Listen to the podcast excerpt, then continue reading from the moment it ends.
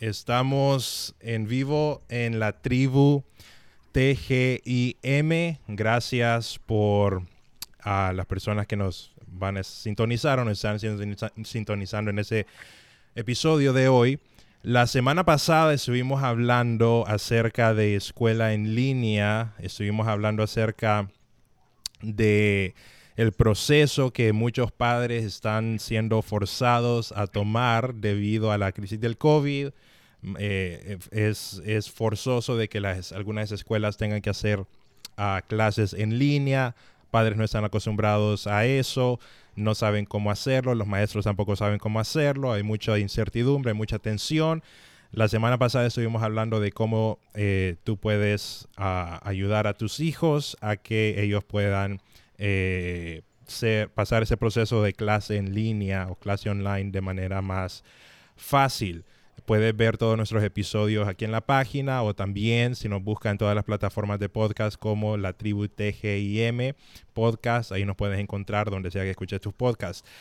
El día de hoy vamos a hablar de algo similar, pero al mismo tiempo diferente. Y solo para que sepan, este, para que tengan un poquito de contexto, eh, es un tema que, al menos para mí personalmente, no es muy Ah, no es ah, algo desconocido, porque hoy vamos a estar hablando de educación en casa o lo que se conoce como homeschool.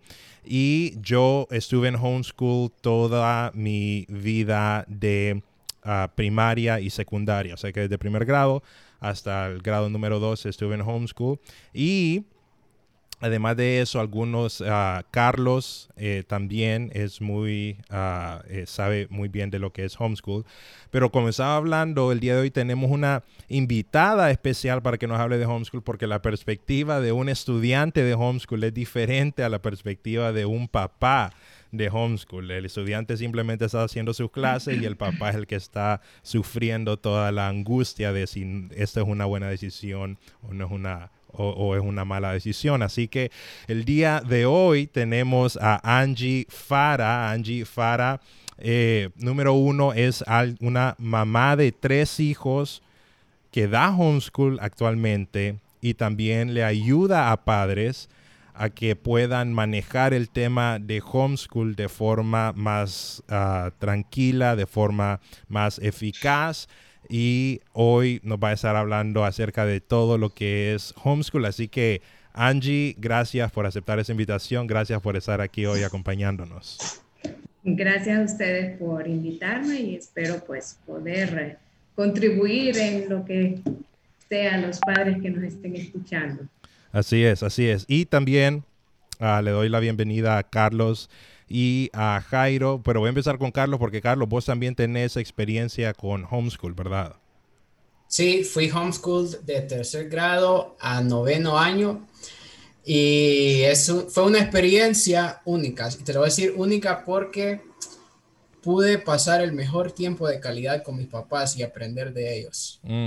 Así es, buenísimo. Y Jairo, Jairo, vos no estuviste en homeschool, pero vos sos un educador, ¿verdad? Vos sos un maestro. Entonces, también ese tema es súper interesante eh, desde ese punto de vista, desde ese aspecto. Pero, ¿cómo estás, Jairo? Qué bueno saludarte.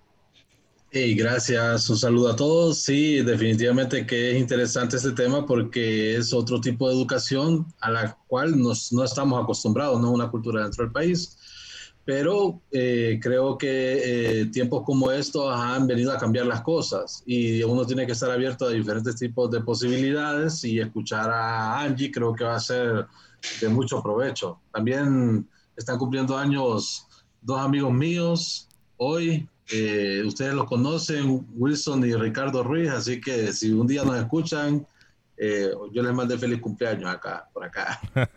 ok, perfecto, perfecto. Bueno, Angie, a mí me gustaría que empezáramos esta plática conociendo un poco cuál ha sido tu experiencia de homeschool, porque homeschool, al menos en Estados Unidos, es un poco más común, es un poco más conocido, la gente al menos sabe del término, pero cuando se trata como países como Honduras, Costa Rica, Latinoamérica, el tema para muchas personas es completamente eh, que nunca lo han escuchado. Entonces, uno, este, ¿cuál fue tu tu viaje personal hasta llegar a homeschool? ¿Por qué te llamó la atención?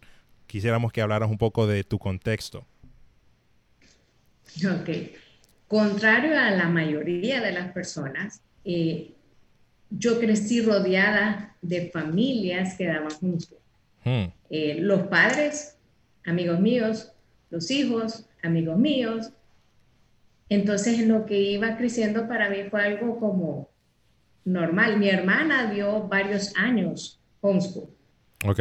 Y entonces él no era un tema ajeno.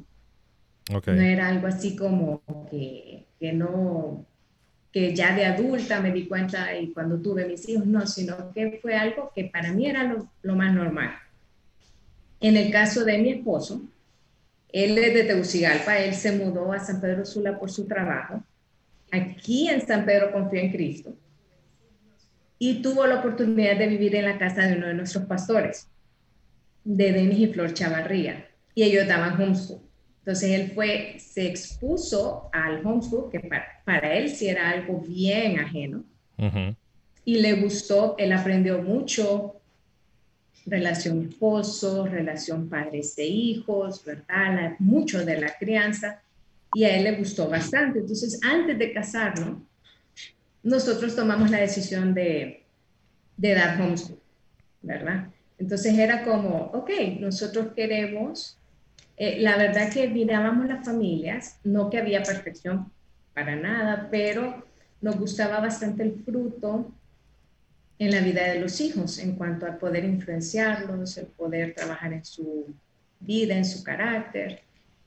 Y entonces, en realidad, obviamente no sabíamos a lo que nos íbamos a meter, pero esa decisión la tomamos eh, porque deseábamos ser esa influencia eh, primordial en la vida de nuestros hijos. Okay. Y es así como comenzamos. ¿Y cómo fueron tus, uh, tus primeros, eh, como tus primeros años o quién te sirvió como de guía o fuiste experimentando y fallando? ¿Cómo fue ese proceso, eh, tu, primera experiencia de homeschool?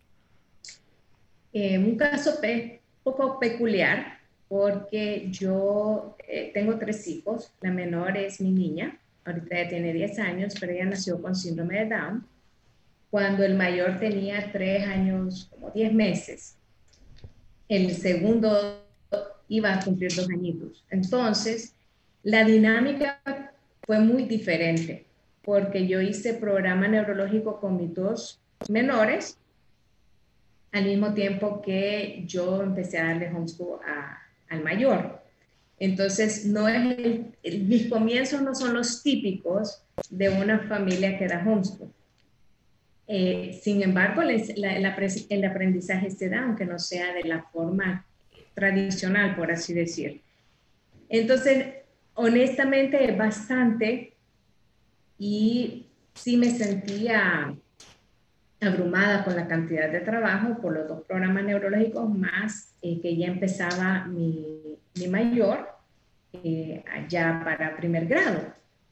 Entonces, sí los comienzos bastante de prueba y error, eh, bastante aprendizaje así como tumultuoso, ¿verdad? que uno va como rodando, pero Dios en su misericordia ¿verdad? Eh, nos ayudó y nos llevó y nos ha traído hasta acá.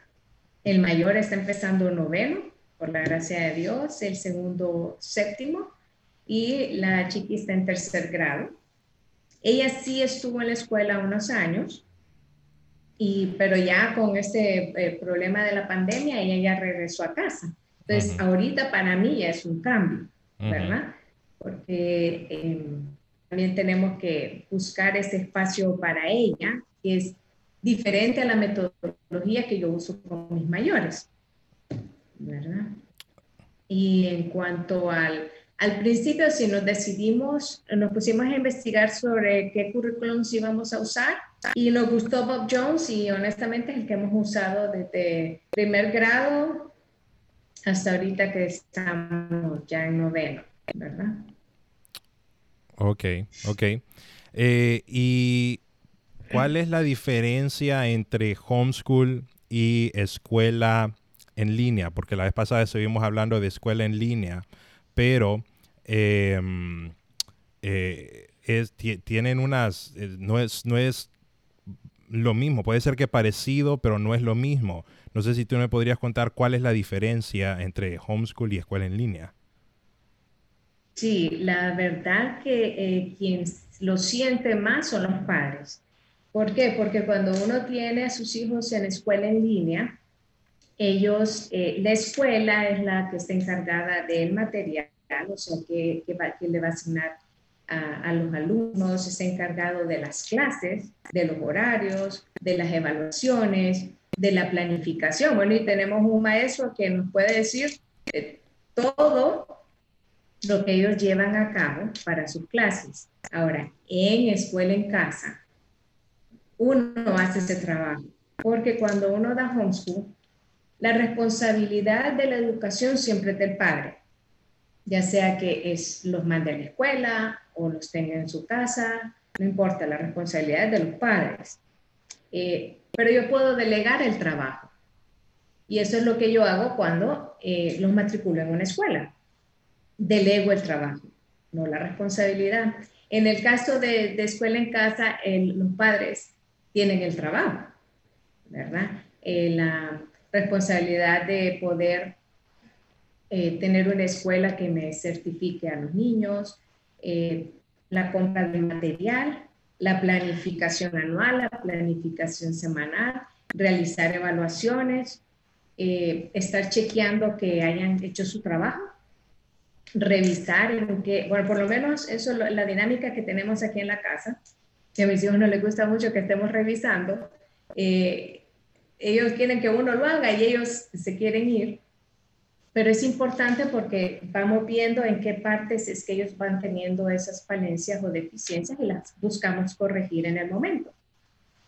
La verdad que la clave de homeschool son los padres.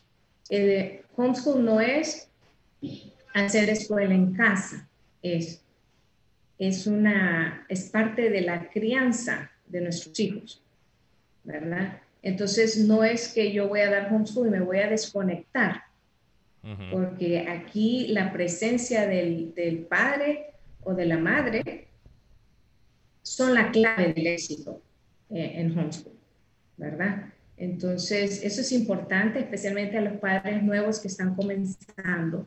Muchos han tenido que tomar la opción de, de homeschool por, por algo económico, ¿verdad? Y es entendible. Eh, muchas personas se han visto muy afectadas por la pandemia. Entonces, que ellos pudieran tener la conciencia que ellos en realidad son la clave para, para, lo que es la educación en casa, porque no es el lugar físico, homeschool, son las personas, ¿verdad? No importa dónde se dé. Entonces, eh, esas creo que son las diferencias, porque los padres con escuela virtual, aunque bien difícil para ellos, pero tienen esa libertad de poder ir a trabajar. ¿Verdad?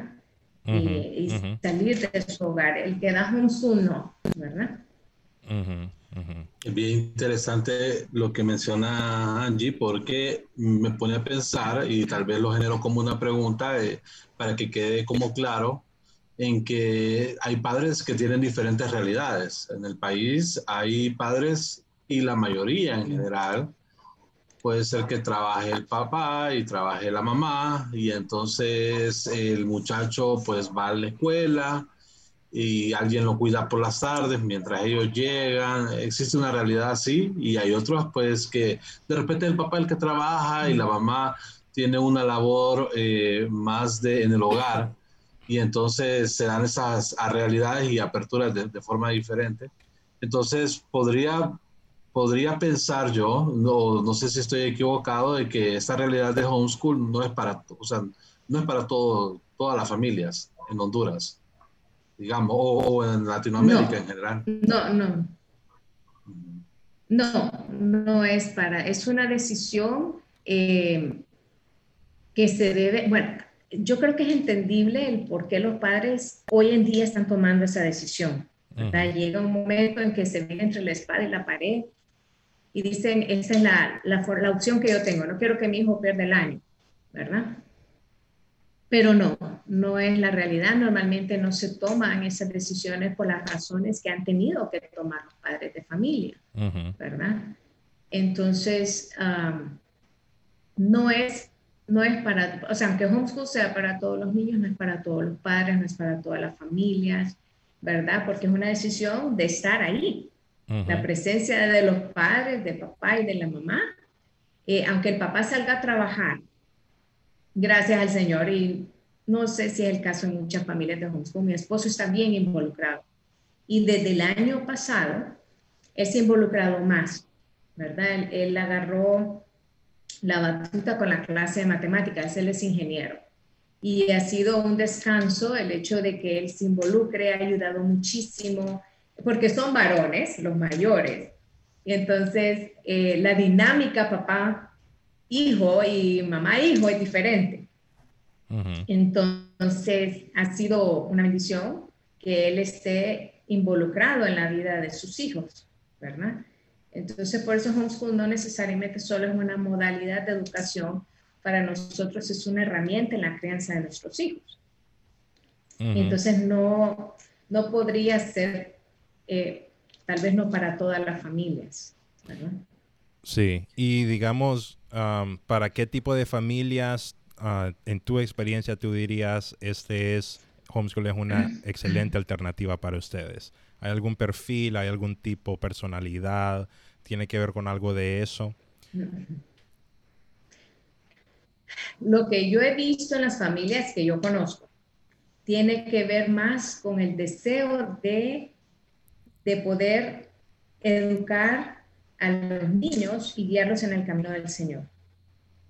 Okay. Será porque son las personas que, que las que yo me relaciono. Pero decir que existe un perfil, es bien difícil decir porque en, cuanto a carácter eh, hay de todo, hay de todo carácter.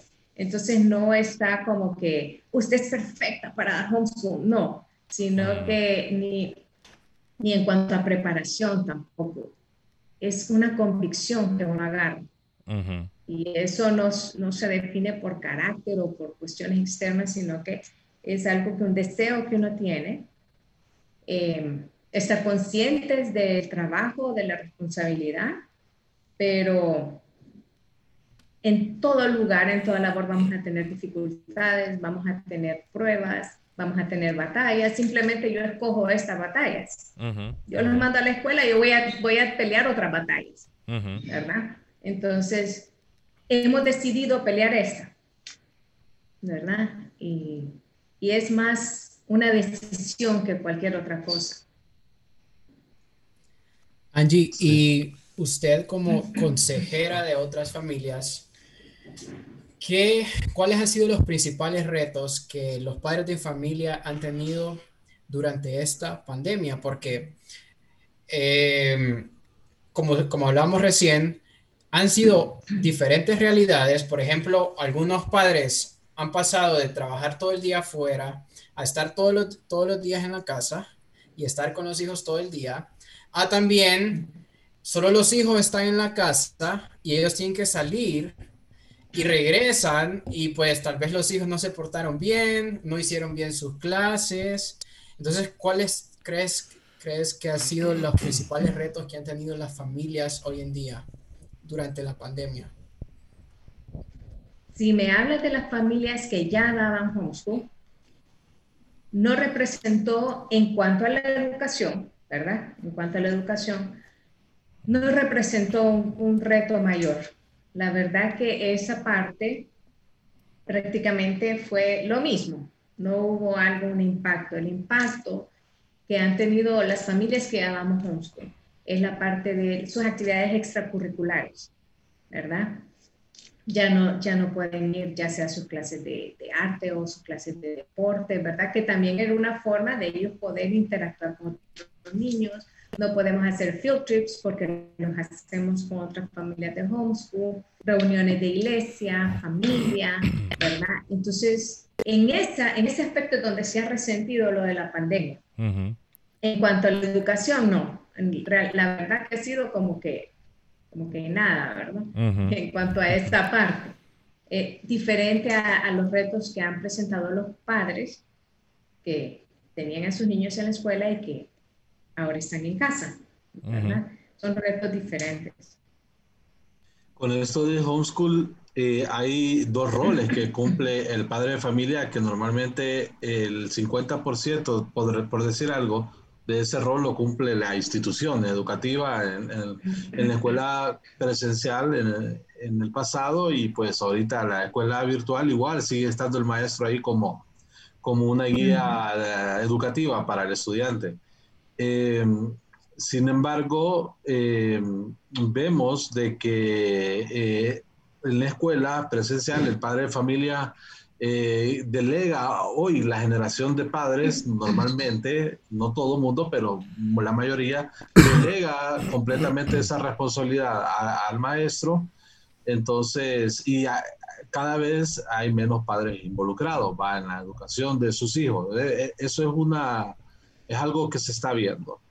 Pero eh, vemos que en homeschool entonces el padre es el que tiene que estar ahí eh, pendiente y entonces él va viendo el, crecimiento académico del muchacho y en todos los otros aspectos que involucran el homeschool. Pero eh, la pregunta es, los chicos me imagino que llevan una instrucción con sus padres de familia, pero hasta cierta edad en homeschool o eh, hay, un, hay una edad en la que ellos empiezan a hacer las cosas ellos solos y ya de repente el padre solamente pasa un trabajo más de eh, supervisión, qué sé yo, o estar pendiente de las cosas, o, o, está con él durante todo el, todo el trayecto de homeschool, onceavo, doceavo grado. Ok, en el caso de aún con los videos, y les contaré que este es el primer año de nosotros con video, siempre ha sido eh, bien uno a uno con ellos, no necesariamente dar siempre la clase, hay muchas cosas que se, se, explican muy bien en sus libros de texto y en especial el mayor ha adquirido bastante independencia, ¿verdad? Entonces, sí, definitivamente los, los muchachos se van independizando un poco más en la transición para nosotros de no usar videos a usar videos, entonces yo ahorita todos nos estamos acoplando, ¿verdad?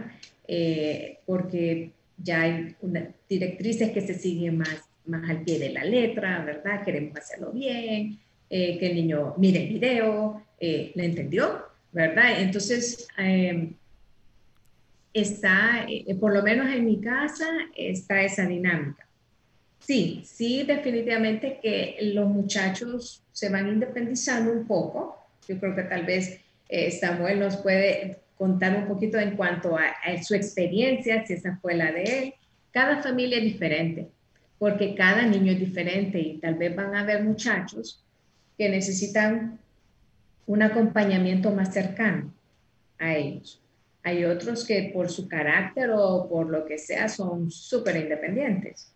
Pero siempre los padres tenemos que estar ahí eh, para dar ese seguimiento y asegurarnos de que están recibiendo eh, la, que en realidad están aprendiendo, porque esa es la meta, ¿verdad? Que ellos en realidad puedan aprender. Entonces, sí, definitivamente, eh, como no he entrado a los a los años de high school todavía, ¿verdad? ¿A, cuántos años tiene el mayor? ¿Cuántos años el mayor? Va a cumplir 14 y está ah, empezando el noveno, entonces todavía no hemos entrado en esas aguas. Sí, sí, sí. ¿Verdad? Pero sí conozco familias que han graduado a sus hijos, están en las universidades, uno está por casarse, ¿verdad? Entonces, sí, va a depender de cada familia, en realidad, pero sí se desarrolla bastante independencia en los muchachos. Sí. Eh, en mi caso, yo me acuerdo que yo hice mi último grado, inclusive lo hice fuera del país. Eh, me fui a hacer un, un, internship a una iglesia y terminé mi high school fuera del país en, en homeschool. Entonces, en, el caso de mi hermano, eh, mi mamá sí tuvo que estar con él un poco más cerca que conmigo. Yo fui un poco más independiente. Angie, ¿y una rutina para homeschool, cómo se forma? Digamos, una mamá dice, ok, voy a dar homeschool, me gusta, pero no tengo ni idea cómo empezar, cómo es la rutina, cómo los trato, cómo es el día, cómo es el día a día, cuáles son las herramientas, cuáles son los tips. No sé si por ahí nos podrías contar un poco este, cuál es esa estrategia que se usa para que funcione, para que el, papá no diga, yo no sé si mis hijos van a salir peor de esto. ¿Cómo, hace que, cómo, cómo se hace para que funcione homeschool? No es algo que, ay, ya esta es la rutina, esta, o sea, todo perfecto y no va a haber eh, resistencia, ni claro que la va a haber.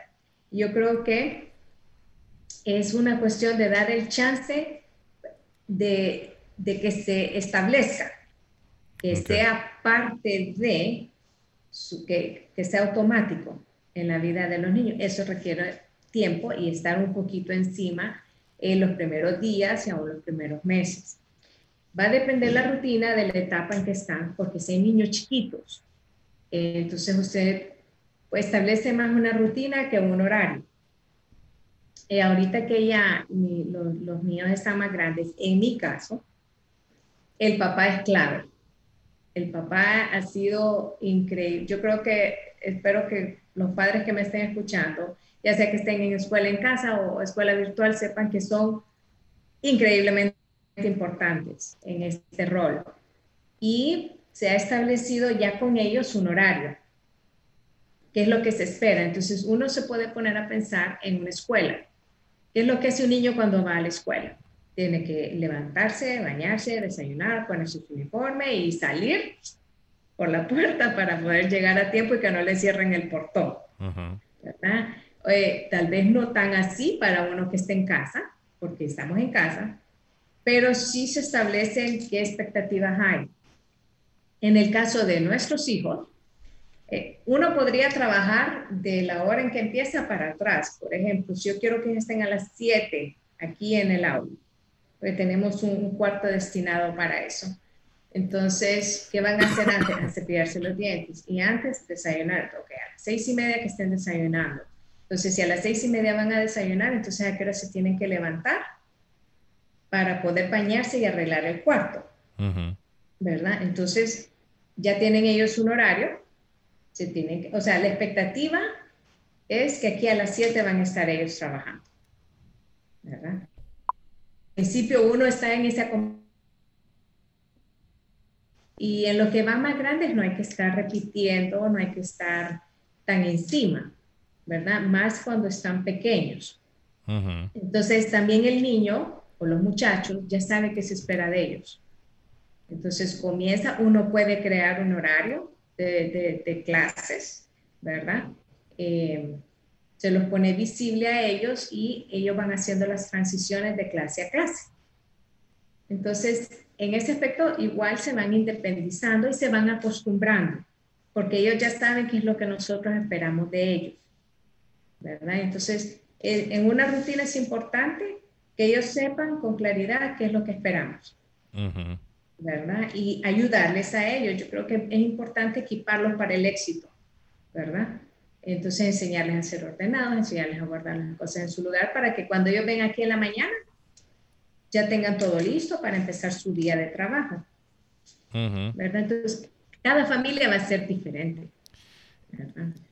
Y, y creo que eso lo que forma en una familia, cuando toda una familia está comprometida forma bastante disciplina. Creo que sin disciplina en una familia no se va a ir a, no va a tener un rumbo en cuanto a lo que se quiere. Yo recuerdo, ¿verdad? A eso de estarme levantando temprano. ¿Por qué decía yo? Si estoy en homeschool, puedo levantarme a las 10 de la mañana en pijama. Pero, aunque yo no quería, me tenía que bañar, me tenía que, me decía, ponete el pijama otra vez si querés, pero ocupo que te bañes, que desayunes, que, que tengas tu devocional a esta hora. Y eso, sin querer, eh, formó en mi disciplina. Yo creo que una familia que, que quiere tomar el reto y, de dar clase en casa, y también los que están recibiendo hoy en día la escuela en línea, es una oportunidad para crecer en disciplina. Y, y, y, hoy que me mencionó field trips, me recordó de varios field trips que hicimos con, en Tegucigalpa con las familias que estábamos eh, involucradas en homeschool, fuimos a varios lugares, no sé Samuel si te acordás de algunos, eh, un museo que íbamos a Agua Azul y todo eso. Y yo miraba a las mamás involucradas y todas ahí, que cada quien con, con una cuballera blanca y un jean azul y que no sé qué. Pero, y, me acuerdo de todo eso y yo lo que pienso es, estos, estas familias, estas mamás, estos padres estaban formando disciplina en nosotros. Así es. Y se puede ver tal vez de una casa a otra. Eh, miramos que la rutina es más relajada, más, pero perfecto, porque al final de cuentas uno tiene que buscar lo que funciona para mi familia, ¿verdad? No darle un copy-paste a lo que está haciendo, eso es un grave error, lo que está haciendo la otra familia y, yo tratar de, yo puedo imitar lo bueno, pero no voy a copiarlo, ¿verdad? Entonces, eh, por ejemplo, usted, bañate, ponete la pijama si quieres, o sea, belleza, ¿verdad? Entonces estaba esa libertad y cada familia eh, lo hace a, a, la manera en que le funciona mejor y eso es bien importante. Y cómo, digamos, unos padres de familia pueden decir, ok, yo voy a enseñar a mis hijos a mi casa, pero yo cómo le voy a enseñar matemáticas si tomé matemáticas hace años y no me acuerdo, más bien voy a confundir al, al muchacho y las ciencias y todo eso, este, no me siento capaz de enseñarle a mis hijos porque mi entrenamiento formal no ha sido de maestro, entonces más bien me da miedo que, ellos no aprendan nada, ¿verdad? Em, ¿Cómo manejas tú ese, esas dudas que algunos padres tienen o si tú alguna, alguna vez has, eh, cómo has manejado esa, ese pensamiento que a veces se puede cruzar? Muchas veces también depende del material que uno escoja, ¿verdad? Porque en el caso del que nosotros tenemos, y que son los videos, viene eh, todo bien completo, es el maestro, así como que si estuvieran, por así decir, en una escuela. Eh, sí es diferente porque no está la interacción y no es que el niño va a venir y, va a salir de dudas con el, con el maestro. En la medida en que tal vez una materia se va volviendo más retante para el niño o para el joven, entonces eh, se puede buscar ayuda externa. Yo creo que es un grave error pensar de que homeschool es solo para eh, que los padres van a hacer todo. Hola. Hola. Entonces, eh, yo creo que esta noción de que nosotros vamos a enseñar todo no es cierto. ¿Verdad? Es importante saber, ok, yo aquí tengo un reto. ¿Qué es lo que sucede cuando los niños se les dificulta eh, una clase en, la escuela, estando con sus maestros. Los padres buscan tutores, ¿verdad? Entonces, perfectamente bien, eh, uno puede buscar esa ayuda externa, ¿verdad? Y, no limitarnos que como estoy dando homeschool, yo tengo que hacer, no, no es cierto, ¿verdad? Es, eh, es uno, ok, esto es homeschool, yo estoy coordinando la educación de mis hijos, okay, esta clase la van a ver en video, esta la van a hacer con tal maestro, esta, o sea, eh, uno tiene esa, por decir así, eh, facilidad de mover las piezas, de ser, o sea, escoger, ok, les vamos a enseñar finanzas, perfecto, ok, vamos a comprar este material, este lo va, quieren aprender de tecnología, este, entonces, eh, la libertad que tiene el papá de homeschool es poder escoger ¿verdad? No necesariamente que uno la va a dar, ¿verdad? Porque hay personas que están más capacitadas que uno para eso. Entonces, cuando algo se vuelve un poco más retante, entonces se busca la ayuda de afuera. ¿Y cómo se prepara, digamos, una familia entonces para dar homeschool? Digamos, alguien dice, ok, me llama la atención, pero ¿dónde empiezo? ¿Cómo me preparo? ¿Verdad? ¿Cuál es, cuál es ese paso para, para empezar? ¿Cómo se prepara una mamá? ¿Cómo se prepara un papá para dar homeschool? Pues prepararse, podría, acuérdese que como homeschool es crianza de hijos, entonces al final del día eh, tiene que ver bastante con la interacción. que uno tiene con los hijos. Entonces, cualquier libro de crianza, cualquier libro que me ayude a ser una mejor mamá, califica. Se puede, uno, yo lo que hice en mi caso, me metía y, me, me, leía bastante blogs de mamás de homeschool, ¿verdad? Y ahí yo pude aprender bastante. La mayoría, por no decir todas, son de Estados Unidos, porque son las que, no, las que llevan bastante tiempo y tienen estas plataformas. Yo aprendí bastante con ellas, ¿verdad? Eh, prepararse, la verdad que hasta que uno no lo esté haciendo, uno no se da cuenta que en realidad eh, el, estar preparado eh, sí puede ayudar, pero más que todo se aprende bastante cuando uno ya está en marcha, porque uno va viendo en realidad qué es lo que yo necesito aprender como mamá, porque uno de los retos en escuela en casa es lidiar con el carácter, pues no del niño, con el carácter de uno, porque de repente uno empieza a ver manifestaciones que uno no miraba antes, ¿verdad? Entonces, el Señor ahí, necesitamos trabajar en esto.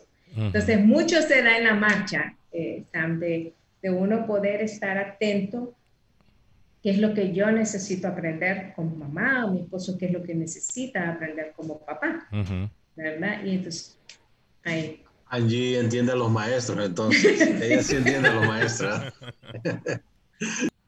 Correcto. No, yo me quito el sombrero ante los maestros. Honestamente se lo digo, no es tarea fácil. ¿verdad? Entonces, en ese, en ese aspecto, eh, la preparación viene de acuerdo a la necesidad. ¿verdad? Lo más básico es poder conseguir el material. Claro, el, el uno puede aprender bastante en línea, hay mucha información en línea eh, y que nos ayude a arrancar por lo menos. Pero el aprendizaje se da en la marcha. ¿Y qué hace Angie para descansar? Porque imagino que hay días que termina cansadísima. Esa es buena pregunta. Eh, fíjese que eso se aprende porque hay veces que uno no entiende lo importante que es poder eh, tener esa, ese espacio, ¿verdad? Porque uno piensa que, que es un, algo egoísta y más bien es todo lo contrario. Independientemente de los padres, ya sea que sea en escuela en casa o, que, o no, necesitan eh, tener ese espacio de poder llenarse. Porque lo que sucede es que si yo no me tomo ese tiempo, me voy a vaciar rápido y no es un cuadro bonito, ¿verdad? Porque ya no tengo de dónde dar. Entonces necesito... Eh, es bien difícil cuando hay niños chiquitos y eso uno ya tiene que saber que va a ser un poco más difícil, ¿verdad? El buscar e-, ese espacio, pero uno debe ser intencional al hacerlo, porque en parte de eso es amar a mi familia. Mm. Entonces, eh, valorar en el día, a veces uno se puede estresar porque no hicimos esto, no hicimos aquello, ¿verdad? Y esto quedó incompleto y, cargarme por eso y en el proceso poder hasta dañar a mis hijos porque ando cansada, tengo mal carácter, ¿verdad? Y no poder distinguir eso de, hey, hacer la pausa, retirarme, eh, buscar, es importante que las mamás hagan cosas que les gustan, ¿verdad? Es, es importante que, que, tengan cosas que la llenen y no sentirse mal por eso. Que lastimosamente es como algo como que no puedo, ¿verdad? Es, solo viven en modo sacrificial, ¿verdad? Eh, y, no, y eso es importante porque en efecto el, la maternidad y la paternidad son sacrificados, ¿verdad? pero se necesita uno hacer el tiempo. Si es el fin de semana, que me tomo un mediodía, ¿verdad?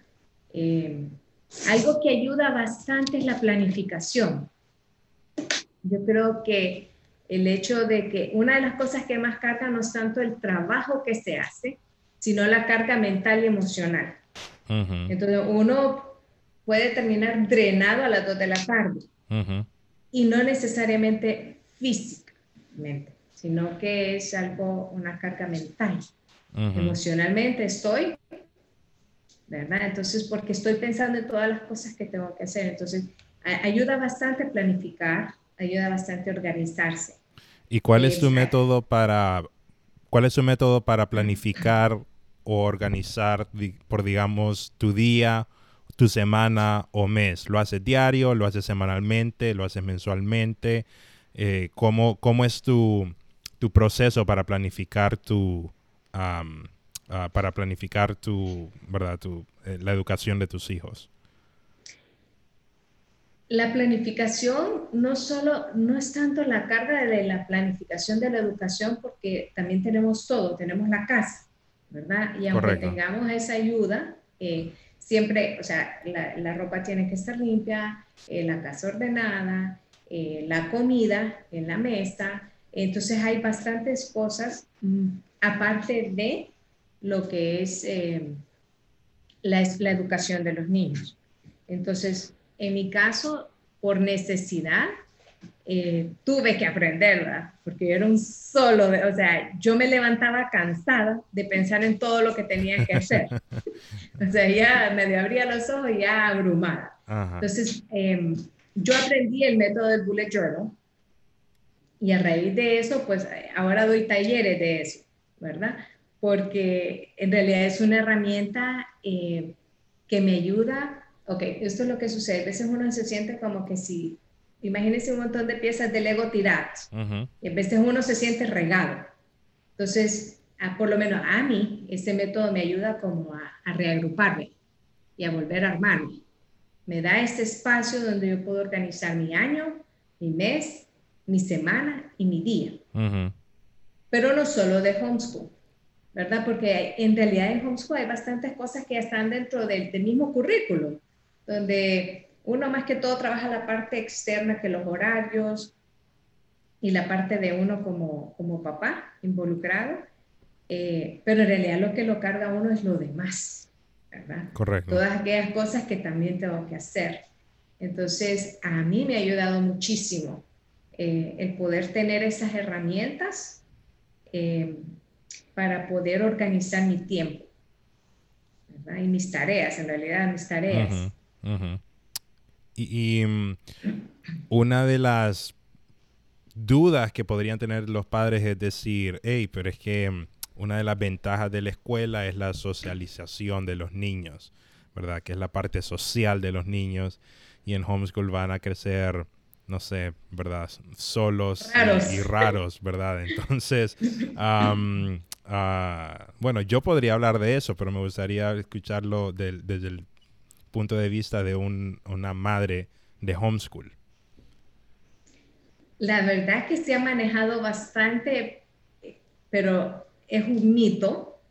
Y yo creo que la gente, por alguna razón, tiene la imagen de, los Amish, excluidos en una aldea, ¿verdad? Y que están aislados del mundo. Y es, pues, es así, uno no tiene nada que ver con eso definitivamente la interacción con otros niños, que eso es lo que la gente piensa que es socialización, eh, uno puede ser intencional.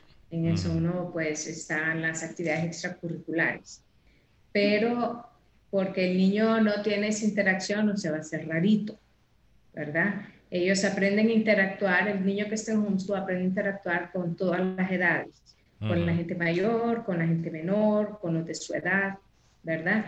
Y tal vez nosotros como padres eh, ser intencionales en buscarles las oportunidades a ellos, ¿verdad? De poder tener esa interacción con sus, con sus eh, semejantes, ¿verdad? Con aquellos niños que están compartiendo lo mismo, pero la verdad que eso es un mito. Yo todavía niños tímidos hay en todos lados, en la escuela, en la casa, eso es, una, eso es una personalidad del niño, ¿verdad? Entonces, el que es extrovertido lo va a hacer aquí en la casa, lo va a hacer allá en la escuela, el que es introvertido lo va a hacer aquí, lo va a hacer allá. Más bien el niño introvertido sufre en la escuela, ¿verdad? Porque necesita tener que exponerse constantemente. Entonces, eh, no, es, no es, por lo menos eh, lo veo en mis hijos, lo veo en los, muchachos que conozco y no, no, no hay problema con la socialización. Sí, al menos en el caso de, al menos en el caso de Carlos, yo conozco de que al menos Homeschool a vos te dio la oportunidad de hacer muchos deportes, ¿verdad, Carlos? Ir a competiciones, salir del país en competencias. Esa fue tu, tu experiencia. Fíjate que hubo un tiempo que estuve en tres deportes a la vez. Estaba en natación, estaba en fútbol y estaba en tenis. Y es que a mí me encanta hacer deporte. Y pues más bien me permitió desenvolverme como persona en la parte social, porque eh, eran deportes, unos eh, de grupo, de equipo y otros deportes individuales. Aprendí la disciplina y sí, eh, más bien hasta, hasta más, salía más de mi casa con mis hermanos, porque íbamos a competencias y, y, me acuerdo que todos mis compañeros de natación eh, al día siguiente tenían que ir a la escuela y, unos haciendo tareas allá y me preguntaban, ¿y vos por qué no estás estresado? ¿Vos por qué no estás preocupado por tus tareas? Y yo, no, es que ya las hice, ya, ya, ya habíamos programado que estos días yo iba a estar afuera y mañana voy a poder descansar cuando terminaba la competencia. Entonces sí, más bien me permitió, creo que desenvolverme más en la parte social eh, que, que si hubiera estado en la escuela. Yo creo que algo clave también es que, y lo dijo Angie al principio, homeschool es crianza de hijos. Homeschool no solo es la parte eh, de clase, académica, parte del libro, teoría, ¿verdad? En serio que aprendí a trapear, aprendí a barrer, aprendí a cocinar, mi mamá nos enseñó todo eso y fue una oportunidad para que cuando ya estuve viviendo solo, no es, eh, cuando estuve así viviendo solo antes de casarme, no estaba tan, o sea, pues la gente puede ir a mi apartamento y no apestaba y, no estaba tan desordenado, por verdad, no estaba tanto, sí estaba un poquito, pero no tanto. Pero no tanto, no tanto como pudo haber estado. Así es. O sea, Charlie, yo que iba a preguntar por las ventajas, pero ya las dijiste. Sí. No, pero creo de, sí me gustaría hablar de eso porque mm, como madre hablamos un poco de la, de, ¿verdad? de, de la flexibilidad, pero ¿Qué otras ventajas has visto tú, Angie, que tiene homeschool que tal vez las escuelas tal vez no tienen? ¿O qué, qué, qué, otra, qué otras ventajas tú le ves a homeschool? Que dices, la escuela probablemente no tiene eso para mis hijos, no le puede proveer eso a mis hijos. En este aspecto, tal vez no tanto que la escuela no se la pueda proveer, pero tal vez se la podría, pero no tan a profundidad el poder desarrollar sus talentos y habilidades y tener la oportunidad del de el factor tiempo, ¿verdad? Entonces, eh, lo podemos ver con nuestro hijo mayor. Él es, eh, le encanta dibujar. Y mi lucha en homeschool, casi todos los años, era, por favor, deja de dibujar y ponerte a trabajar. Termina tu tarea. Esa era mi lucha, ¿verdad? Pero créame que eran resma tras resma tras resma y él tuvo esa oportunidad, ¿verdad? de, de, ir desarrollando su, su, talento, ¿verdad? Es algo que el Señor dio. Eh, creo, una vez leí un libro, se llama Upgrade, de Kevin Swanson. Entonces él hablaba de, de, lo, de 10 cosas eh, claves en la educación de los hijos. Y me gustó una parte donde él decía, mire, usted como padre tiene de los 13 a los 18 años para ayudarle a su hijo a encontrar su llamado. Hmm. A mí me llamó, me llamó bastante la atención porque él dice, cosa triste es ver a los muchachos que están en la universidad y que están en una carrera y se dan cuenta que eso no es para ellos y se cambian a otra carrera y, no era para ellos hasta que ya más grandes descubren esto es, ¿verdad? Entonces me llamó la atención, me retó y pedirle al Señor que nos guíe para, para que podamos guiar a nuestros hijos y descubrir cuál es su llamado. En parte eh, tiene que ver con la exposición que ellos tengan a diferentes cosas, o sea, tienen la parte académica y si alguien tiene un llamado en las lenguas, y cosas así, pues tenemos esta parte, o en las matemáticas, ¿verdad? Tal vez un llamado en, en un área como de ingenierías o de cosas así, se puede desarrollar en la escuela pero la parte artística un poco más difícil, ¿verdad? Eso es más difícil en una escuela. Eh, dentro del programa que tenemos con nuestros hijos, si el Señor lo permite, de aquí hasta que se gradúen, en sus vacaciones o en sus sábados, ellos van a aprender eh, lo básico en carpintería, fontanería, en mm. eh, soldadura, en, cosita, parte de su formación. Eh, se van a exponer, si el Señor lo permite, a, poder ir a, con viajes misioneros, ser traductores, ¿verdad? Entonces, entre más ellos se expongan a diferentes actividades, es donde ellos pueden descubrir ese llamado del Señor, ¿verdad? Entonces, creo que en ese aspecto es una ventaja, ¿verdad?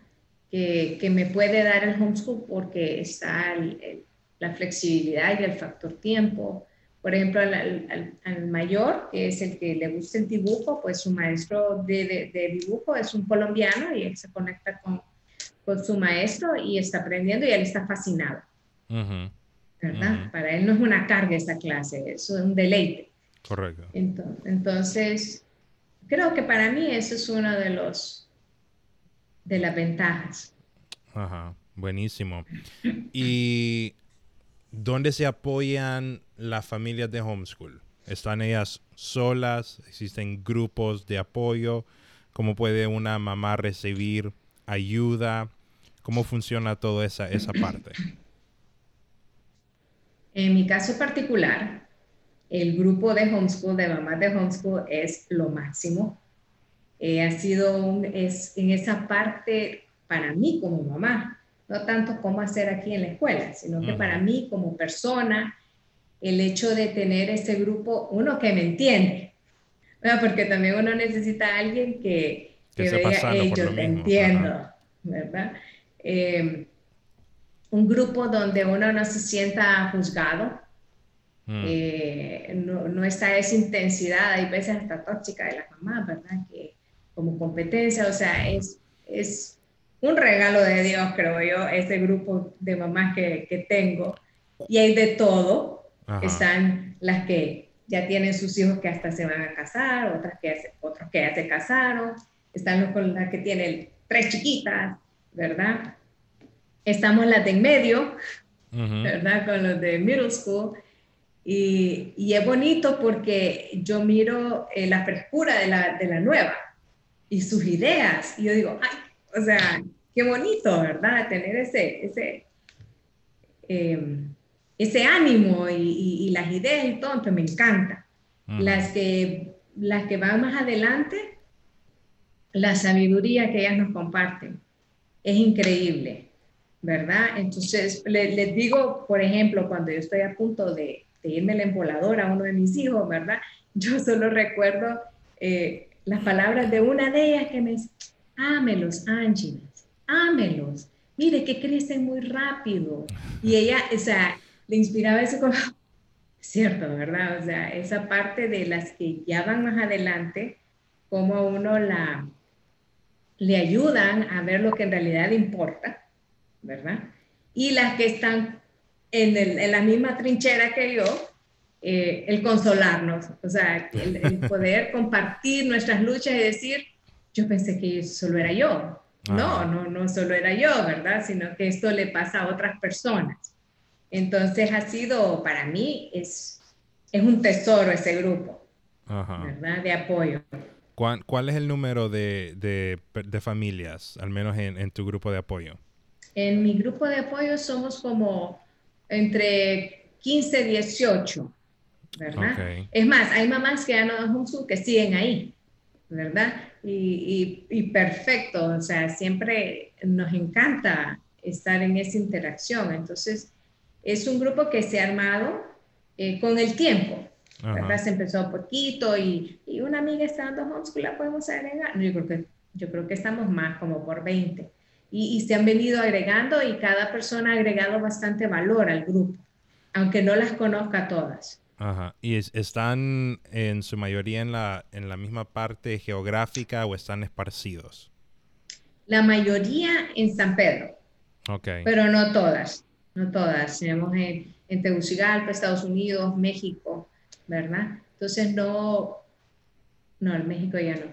Eh, pero sí tenemos, eh, mayormente aquí en San Pedro, mayormente. Ok.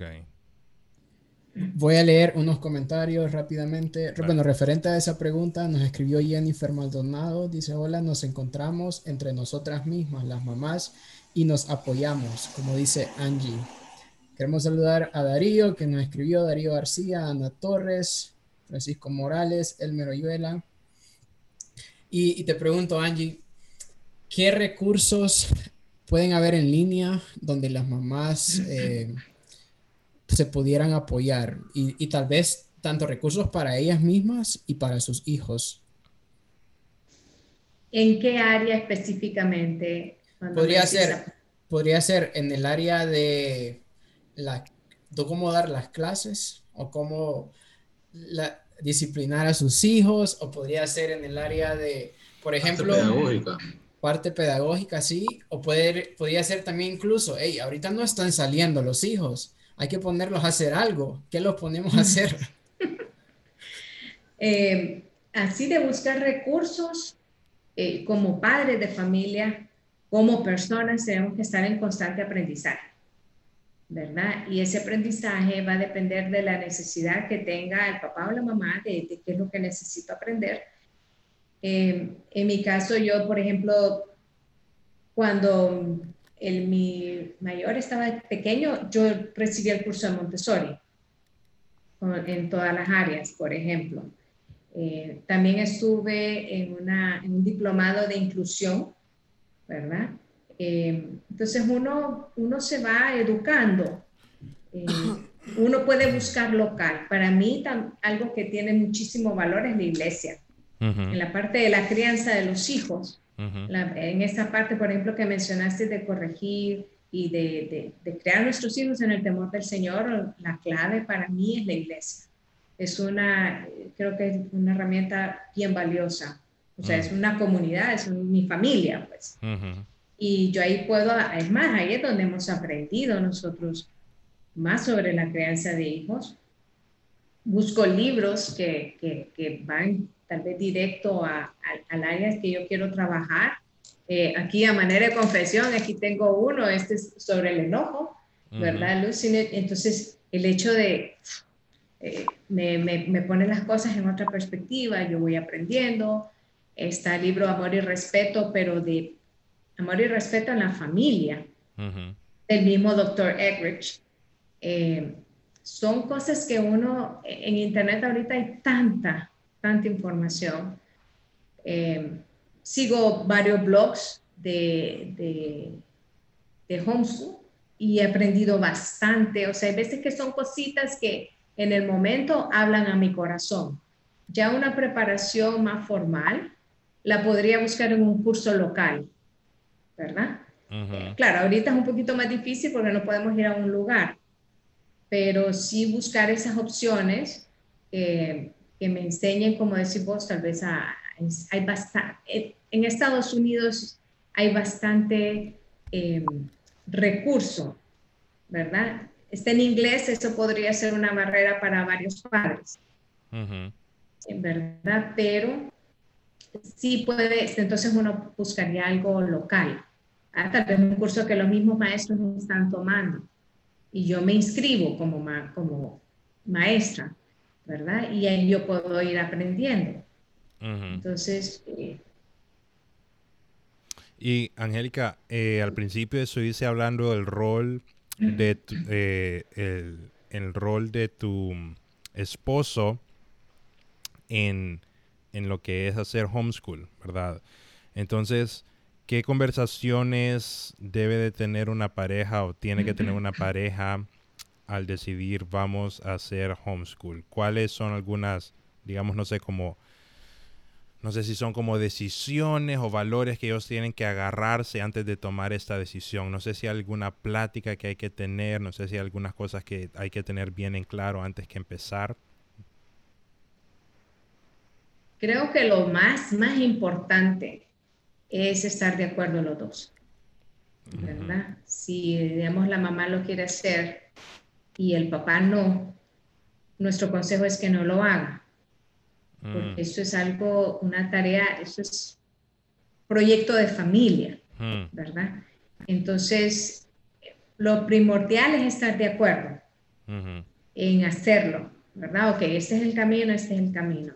y en cada paso que se da, por ejemplo, de cuál va a ser el, eh, cómo vamos a abordarlo, qué tipo de, enfoque le vamos a dar, así más tipo Montessori, más eh, de, otros tipos de filosofías eh, que hay muy buenos, ¿verdad? Diferente al tradicional o el tradicional, ok, tradicional, perfecto. Entonces empezamos juntos a hacer esta búsqueda del material, así es como llegamos nosotros a, Bob Jones, empezamos a estudiar, a, comparar los currículos, lo hicimos juntos, ¿verdad? Los horarios los hacemos juntos. Eh, nos ponemos de acuerdo. O sea, eso es, creo que eso es lo más importante, el poder estar los dos. No es que siempre vamos a estar eh, con las mismas ideas, pero al final ponernos de acuerdo en algo, ¿verdad? Y yo creo que eso es clave. Eso es importantísimo porque los niños están viendo que papá y mamá están hacia, en una misma dirección. Entonces, para mí eso es lo, creo que el, como la, actitud que podamos tener, creo que es más importante que las acciones, la actitud de, ok, vamos a hacerlo juntos, ¿verdad? Y nos tiramos por acá y lo hacemos juntos. Ajá. Y Angie, y cuando querés tirar la toalla, primero te ha pasado. A mi mamá le, le, le pasó. Ella quiso tirar la toalla este, no sé si por 12 años, pero nunca la tiró. Desde el segundo grado. Desde segundo grado. pero cuando tú quieres tirar la toalla, ¿cómo no la tiras? Básicamente. Ok. Creo que cuando uno, uno tiene que tener claro por qué lo hace. Creo que el por qué es mucho, es mucho más importante que el cómo voy a dar homeschool. Porque el por qué es el que, aunque yo había agarrado una maña que esto, esto no es bueno, no es saludable, todos los años los mandaba a la escuela. No, es que ustedes van a ir a la escuela. Todos los años los mandaba a la escuela, ¿verdad? Y, entonces, em, eso no, no, no es un buen ejemplo a seguir. Pero a veces uno se siente en, en, ese, en ese estado de frustración, ¿verdad? En ese estado de, y no es que es malo mandarlos a la escuela, sino que la forma en que uno, uno lo está usando, ¿verdad? Eh, y yo creo que cuando uno tiene bien claro por qué lo está haciendo, es lo que me ubica de nuevo, ¿verdad? En nuestro caso, nuestra escuelita tiene nombre, porque cuando hice el diplomado me tocó buscarle nombre y su logo y todo, ¿verdad? Eh, y se llama arco y flecha, bow and arrow en inglés. Entonces, la, figura es que ellos son las flechas y nosotros somos el arco, ¿verdad? Lo que Dios va a usar para ellos, para impulsarlos. Quien los tira va a ser el Señor, pero nosotros tenemos que, prepararlos y guiarlos en el camino en que deben de andar y hacerlo de la mejor manera para que el Señor cuando diga, ok, este va para allá, él, él esté listo. Entonces, eh, recordar eso, ¿verdad? En el, en el día a día, en los momentos de, de roce, ¿verdad? Que pueden darse. Eh, yo creo que en ese caso la, la, misericordia de Dios, el tener el grupo de apoyo y poder desahogarme, ¿verdad? Y, y, escuchar el, palabras de sabiduría, de ánimo, también ayuda bastante. Yo creo que en el caso de Tegucigalpa, las mamás dicen, te voy a mandar a la escuela para que te dé clases Mr. Jairo. no, con Jairo no. No. no, con Jairo no. No, ojalá que no, ojalá que no sea el coco yo ahí. Sí, sí, sí. Wow, solo quiero leer unos comentarios rápidos que, que, nos pusieron aquí. Nos puso Cindy López. Cindy López, yo sé que es una mamá bien interesada en este tema porque eh, ella trabaja, es una ejecutiva de un banco y pues le tuvo que regresar a su casa y su hijo también. Entonces le tocaba estar trabajando y pendiente de su hijo. Le mando un saludo. Nos pone Denis y Flor Chavarría, el grupo de apoyo provee risas, consuelo, ánimo, estímulo a mejorar identificación. Jennifer Maldonado, totalmente de acuerdo con Angie La Iglesia. Eh, nos dice, me encantan los emojis de Angie, dice Denis y Flor. Cindy Carolina, saludos Angélica, excelente tema. Creo que Jennifer le mando un saludo porque al parecer está muy interesada en esta plática. Nos puso, debe haber una completa unidad en la decisión de hacerlo, referente a cuando ambos padres tienen que tener la decisión, tenemos que tener la mirada puesta en la meta. Correcto. Así estamos. Buenísimo. Ahora, Angie, si alguien dice, yo quiero saber más de, homeschool. Hay un montón de, hay un montón de más de, de, mm, información que un padre puede decir, yo tengo tantas dudas, ¿verdad? Y, y, después como mis hijos, cómo van a la universidad y los títulos y esto y esto, ¿verdad? Hay, hay tantas cosas que uno puede tener. Eh, no tenemos el tiempo aquí para cubrirlos, pero tú haces talleres, ¿verdad? Eh, me gustaría... Me gustaría que hablaras un poco de cómo tú has estado dándole un poco de coaching a padres y de dirección.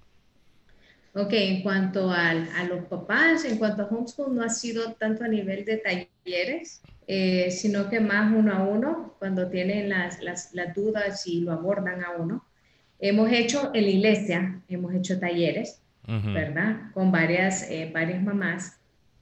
En mi caso, a título personal, lo que enseño es eh, manejo de tiempo, eh, manejo de eh, establecer metas, un plan de vida, eh, mm. ya bien general, ¿verdad? En cuanto a homeschool, em, he visto por lo menos en, en, Facebook que la comunidad de Homeschool HN ha sido un lugar muy, muy bueno para muchos papás que están emprendiendo, ¿verdad? Em, tienen mucha información. Em, nosotros podemos hacerlo también a título personal si lo abordan a uno, ¿verdad? Eh, poder proveer esa información. Si quisieran un poquito más de, despejar sus dudas, ¿verdad? en, porque ahorita hay como tanto, pero lo que yo he visto, por lo menos en esta página de Hunso HN, eh, que he visto que han proporcionado bastante ayuda a los nuevos papás. ¿Verdad? En cuanto a información, ha sido, la verdad que yo miro que ha sido una gran bendición para los nuevos padres. Y nosotros, por ejemplo, a nosotros nos abordan personalmente eh, las personas que saben que damos homeschool. Entonces, eso, es otra forma de nosotros poder proporcionarlo. Nos pueden, me pueden contactar. Eh, eh, yo estoy en Facebook como Angélica Para de García, ¿verdad? Y con gusto en lo que uno pueda servirles, estamos a la orden. Así es, fantástico, fantástico.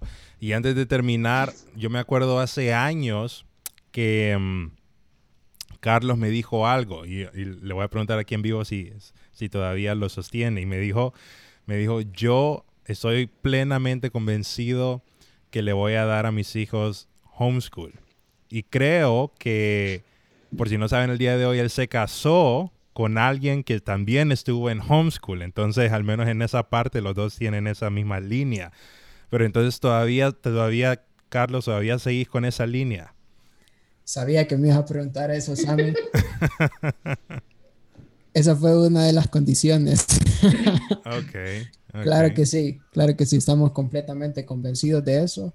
Es una convicción que nuestras familias eh, crecimos con esa convicción y, personalmente, como te dije, fue el tiempo donde más disfruté estar con mis padres, más aprendí de ellos y creo que me desarrollé mejor como persona. Así que sí, para, no sé cuándo vamos a tener hijos, es el plan de Dios, pero sí, si Dios nos da la, si es su voluntad, vamos a hacer homeschool. Ok, buenísimo, buenísimo. Eh, gracias, eh, Angie, por el tiempo que nos diste. Creo de que le ha sido para muchos padres que tenían algunas dudas de homeschool, ha sido algo que les ha aclarado muchas dudas. Eh, yo fui homeschool, como les dije, toda mi vida. Me gustó bastante, me encantó. Lo que más me gustó de homeschool, la verdad, es que los tiempos de vacaciones podían ser extendidos y los podíamos agarrar en cualquier tiempo del año. Entonces nosotros decíamos, nos vamos a ir a Disney, nos vamos a ir a Disney en, en, octubre, ¿verdad? Vamos a ir, ¿verdad? No, no había, no había ese tipo de, de problemas. Entonces, es, para mí fue, un, eh, fue una experiencia buenísima. De hecho, eh, mi esposa no, no, fue homeschool, pero nos conocimos en una universidad donde que ellos producen todos los materiales de Abecabook. Ahí nos conocimos, ¿verdad? En, en, Pensacola. Entonces ella también está muy familiarizada. Y me acuerdo cuando nos casamos, antes de casarnos, yo le dije, mira, yo no sé cómo vamos a educar a nuestros hijos. Lo único que sé es que no los vamos a meter en una de las escuelas públicas de aquí de Estados Unidos. Eso es lo único que sé. Pero de ahí nosotros vamos a, vamos a ver cómo, cómo los educamos, solo que no en escuela pública. Entonces, eh, sí, la verdad, eh, vamos por, por, ese, por, por, por ese rumbo. Pero es bien interesante, es bien interesante porque, como les dije al principio, no es algo que es muy conocido países en Latinoamérica.